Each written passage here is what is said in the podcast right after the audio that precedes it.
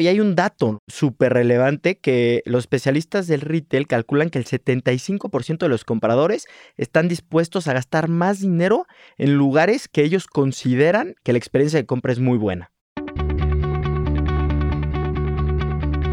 Amazing Retail es el espacio creado por GetIn, la plataforma que cuida la salud de tus clientes y vendedores con su semáforo de saturación. Mide la ocupación de tu tienda en tiempo real y monitorea la distancia permitida.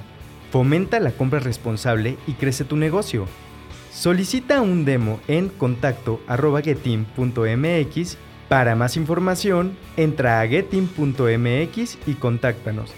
Recuerda que la información es poder.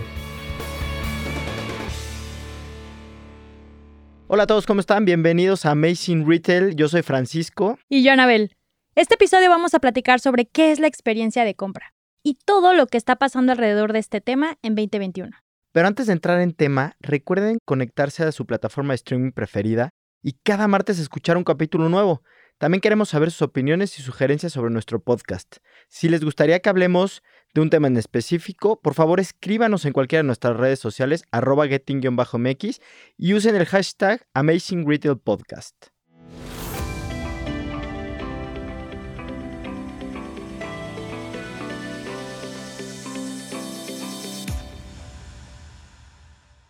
Pues bueno, Frank, para empezar vamos a hablar un poco de historia para darles el contexto.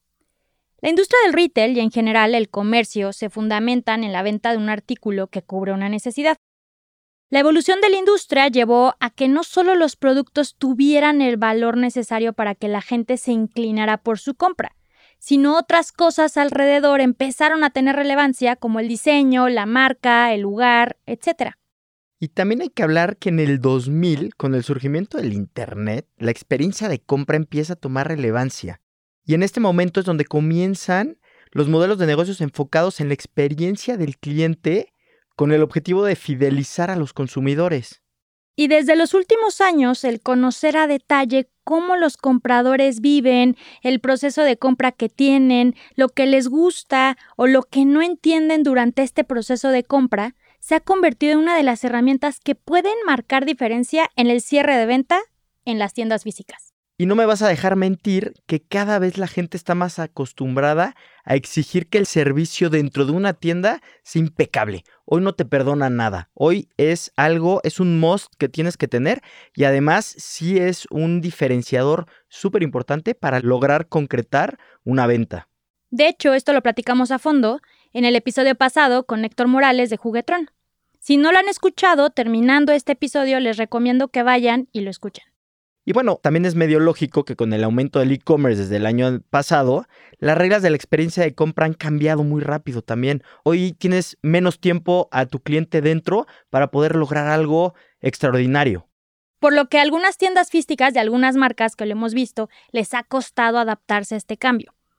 Pero la gran pregunta de todos los retailers es, ¿qué es lo que sigue para la experiencia de compra? ¿Y cuál crees que sea la respuesta? Tú dímela, Frank. Pues es que hoy estamos viviendo en una época donde lo que predomina es la relación con el cliente por encima de buscar una transacción. Hoy lo importante es hacer ese clic con el cliente. Ya no solo basta venderle lo primero que, puedas. Hoy tienes que conocerlo, hoy tienes que saber qué está buscando. Y esto nos lleva también a, hablar un poco de, un indicador que ya hemos platicado, que es el tema de la adición.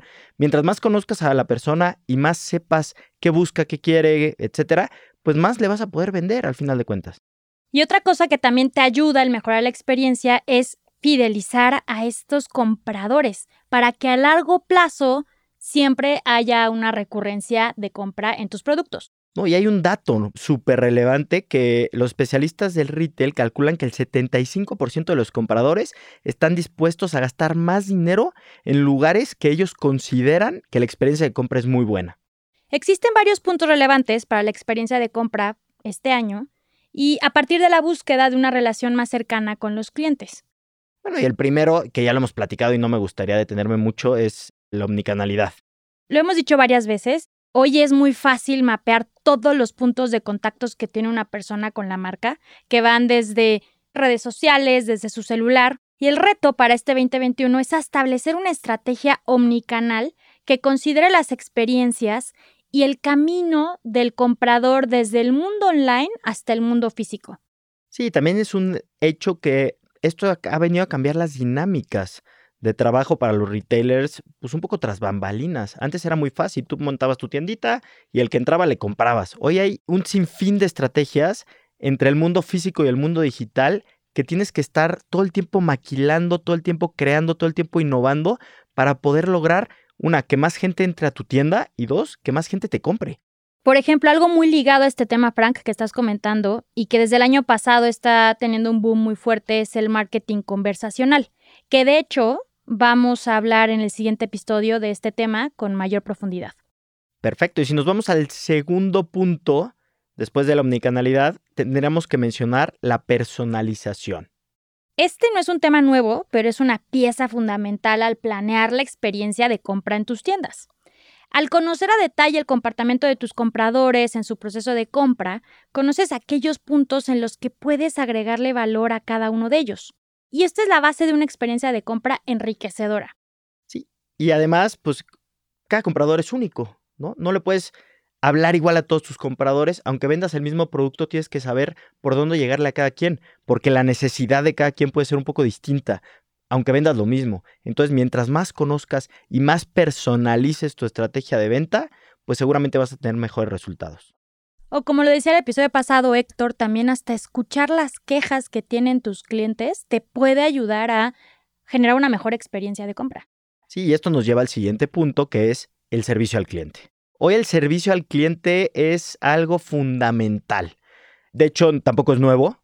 En Estados Unidos el servicio al cliente, creo yo que son los el modelo a seguir en este tema, ya que hay un gran número de ejemplos en cuanto a que el cliente siempre tiene la razón. O sea, en Estados Unidos no preguntan, ¿no? O sea, ay, vengo a cambiar eso, no te preguntan por qué, tal, tal, te lo cambian, aunque no sea verdad y aunque a todas luces sea más o menos un engaño, allá lo cambiaban. Y eso habla de una cultura de servicio al cliente, que desgraciadamente hay mucha gente que abusa en este tema, pero bueno, al final sí hay que tener muy en la cabeza que es fundamental, es súper importante tener una cultura de servicio al cliente. Y Frank, es que siempre ha pasado y a quien no de nosotros nos ha pasado que tienes una mala experiencia porque no encuentras el producto, porque el vendedor no tiene el conocimiento, porque el vendedor hasta a veces les da flojera atenderte. parece que no quieren vender. Exactamente. O porque simplemente el lugar está desordenado. Entonces, ese tipo de detalles son los que te generan pues un mal sabor de boca. Y aquí creo que esto lo podemos contrarrestar con un tema de capacitación, ¿no? Es muy importante. Por ahí Arturo Goldberg en el episodio 28 nos platicaba de todo este tema de capacitación, lo importante y la relevancia que está cobrando, ¿no? Este tema. El último punto que creo que es el futuro es la predicción de comportamiento de los compradores. Y la forma de obtenerlo es a través de información. Y creo que puede ser como un tema lejano todavía y todavía es como una inversión lejana, pero todas las marcas que tengan una visión y sean como muy estratégicas, sí es algo en lo que tienen que empezar a pensar.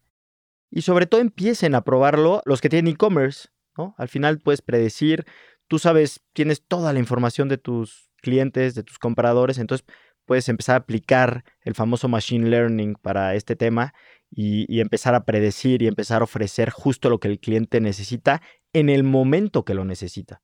Totalmente, porque al final con esto las marcas pueden empezar a establecer decisiones muy targetizadas, encaminadas a nutrir la relación de sus clientes para que las ventas pues sean constantes y crezcan.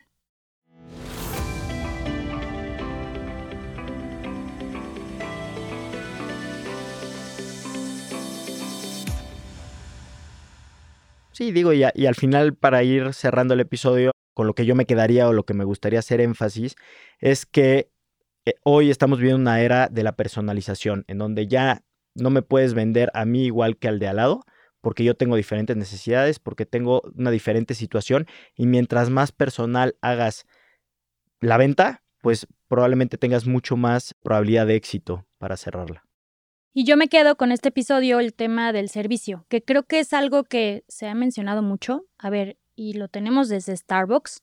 La experiencia, el servicio, cómo te tratan, lleva años que sabemos que eso funciona. Yo creo que ya es momento de aplicarlo al 100%. pues no se olviden conocer de cerca la experiencia de compra de sus tiendas porque esto ayudará a crecer la fidelización de sus clientes y arreglar los puntos en que tus compradores necesiten de tu guía durante este proceso. Visita nuestra página web getting.mx en donde podrán encontrar más información, ayudas y artículos relevantes sobre el episodio y las herramientas necesarias para potenciar las ventas de tus tiendas. Te esperamos el siguiente martes con un episodio más de Amazing Retail Podcast. Cuídense mucho. Bye bye.